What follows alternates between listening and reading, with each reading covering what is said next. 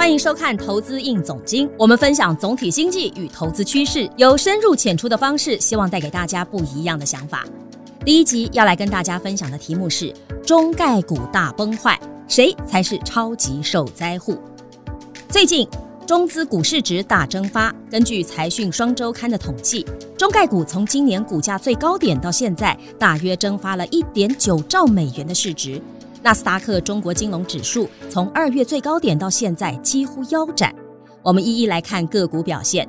一样，从今年二零二一年股价最高点以来，龙头腾讯股价下跌了百分之三十九，市值蒸发将近三千八百亿美元。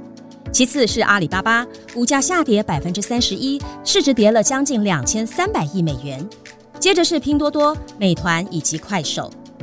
若是以跌幅来看，补教业的好未来跌了百分之九十三，新东方跌了百分之九十。如果再加上高途在线三家在美上市的补教业，至少蒸发了千亿美元的市值。整体而言，每一家都跌得很惨。但是以市值减少的金额来看，腾讯真的受伤很严重。看到这里，你可能会以为中国发生股灾，受伤最重的是中国投资人。但是透过中资股的大股东结构，你会发现。受灾户和你想的不一样。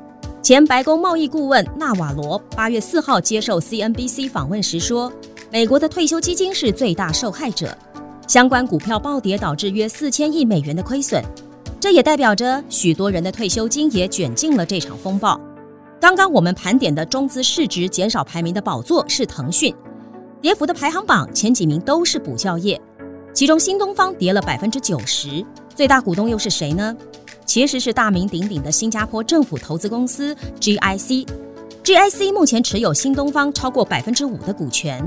在今年二月股价高点十九点六美元的时候，这笔投资高达十七亿美元。但是在新东方股价暴跌后，GIC 没有跑掉，投资只剩下一亿多美元，账面损失高达十五亿美元。由此可见，中国的政策风险，就连新加坡这么了解国际政治的国家都没有料到。而新东方的大股东除了新加坡 GIC，第二名是美国的 Davis Selected，管理资产高达两百六十亿美元，目前持有百分之四点一。接着是 ETF 大户，包括先锋、黑石等等，都佐证纳瓦罗所说的外资损失惨重。补教业除了新东方，好未来也是套牢了一堆外资，最大股东是摩根士坦利，持股百分之十三。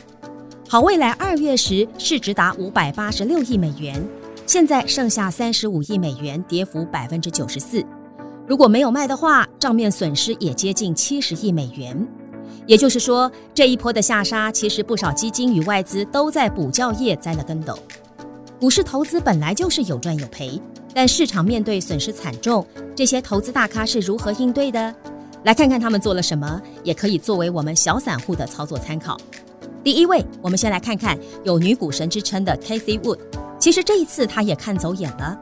规模两百多亿美元的旗舰基金 ARKK，在二月还有百分之八的中概股。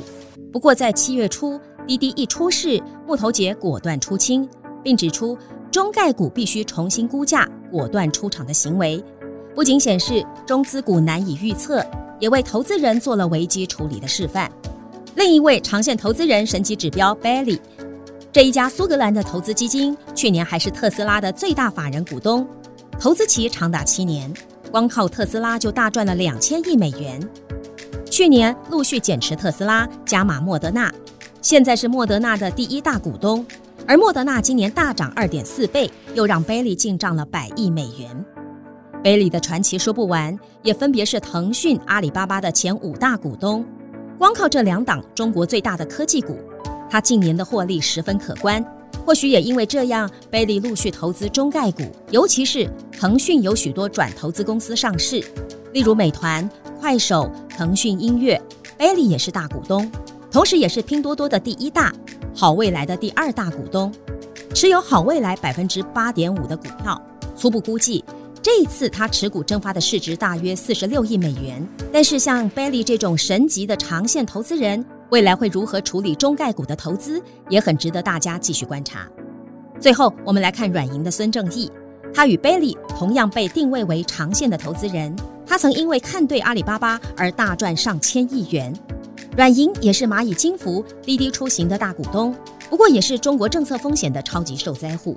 二零一九年，软银才斥资一百一十八亿美元买进滴滴的两成股权，而如今已经大赔约四十亿美元。孙正义在八月的法说会表示，在新法规的影响明朗之前，将采取谨慎的态度。而截至今年七月底，中国企业占软银的愿景基金约百分之二十三，但是孙正义已经在踩刹车喽。总结来说，这一波中概股崩盘，我们发现了两件事。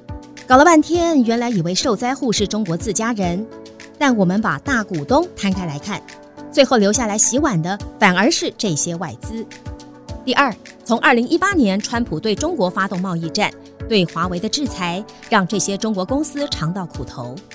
这一次中国政府出手，除了涉及内部的斗争，看似在打自家的小孩，其实也有报复外资的味道。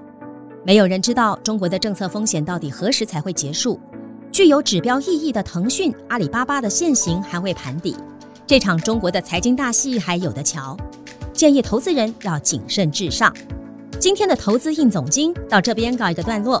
喜欢这个节目的观众，不妨帮我们按赞、订阅、加分享。对于这次中概股的崩跌，你有什么想法呢？你会学木头姐的果断出清，还是像贝利一样继续观察呢？留言告诉我们吧。